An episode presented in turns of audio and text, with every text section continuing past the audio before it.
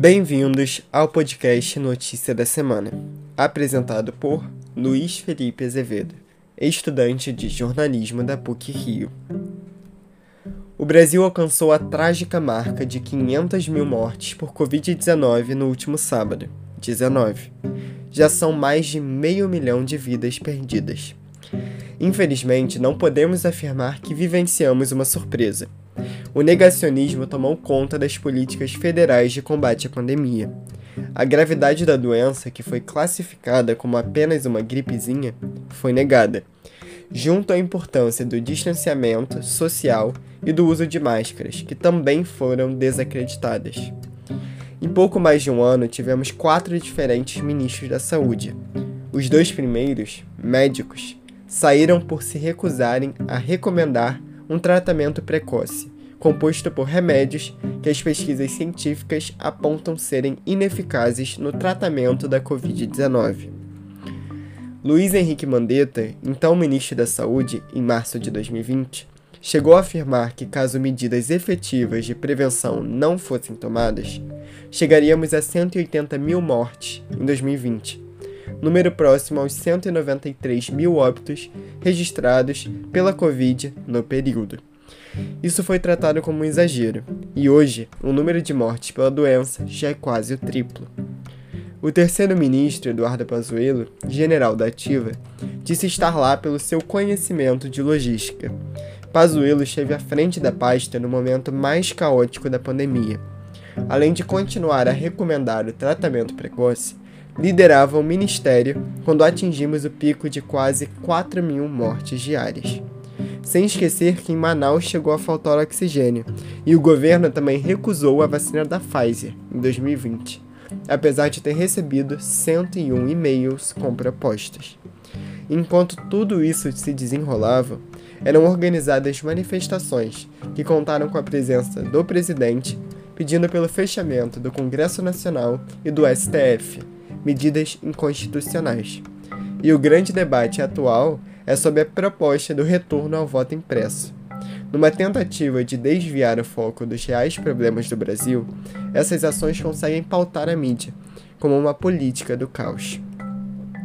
Na última quinta-feira, 17, em live, o presidente repetiu o discurso de que contrair Covid-19 é mais eficaz para a imunização do que a vacina. A tese da imunização de rebanho, que vem sendo utilizada pelo chefe do executivo desde o início da pandemia, não é considerada uma alternativa pela OMS, uma vez que o vírus sofre mutações e existe a possibilidade de reinfecção. Quando o Brasil chegou a 5 mil mortes, o discurso foi: E daí, lamento, quer que eu faça o quê? Hoje, com 500 mil, a opção escolhida foi o silêncio mas quando se trata do respeito ao direito à vida, à saúde e à democracia, não é questão de opinião. Caso efetivas medidas de enfrentamento à pandemia tivessem sido implementadas a nível federal, quantas das mortes poderiam ter sido evitadas? Com apenas cerca de 12% da população efetivamente imunizada, temos ainda um árduo caminho pela frente. Nós, brasileiros, precisamos continuar nos esforçando isso tudo vai passar, mas enquanto ainda estivermos enfrentando, sigamos com responsabilidade. Dias melhores estão chegando.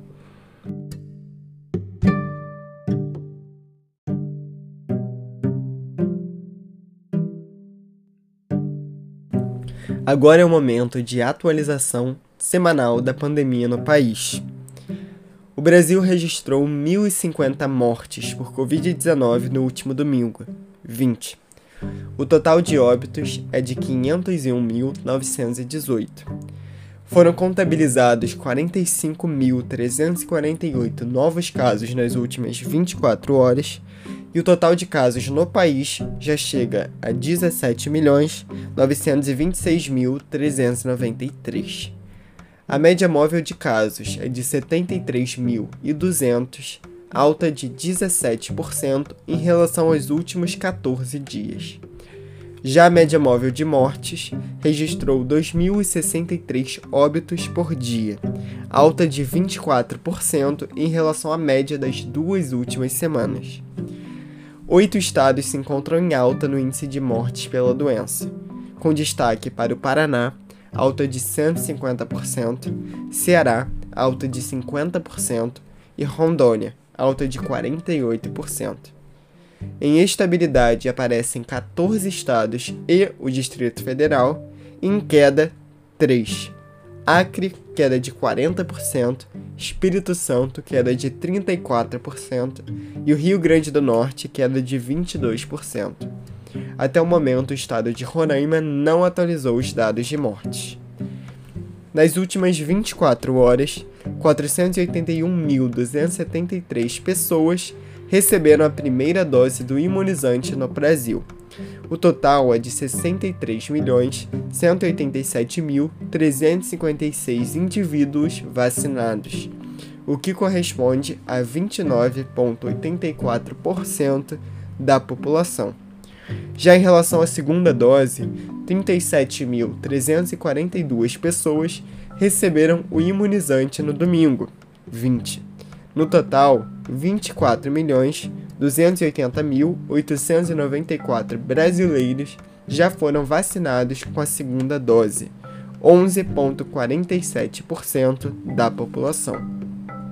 Os dados são do consórcio de informação formado pelo G1, o Globo, Extra, o Estado de São Paulo, Folha de São Paulo e o UOL.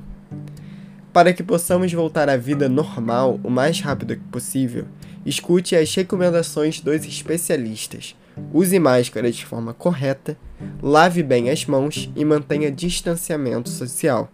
Também não esqueça de consultar o calendário de vacinação da sua cidade.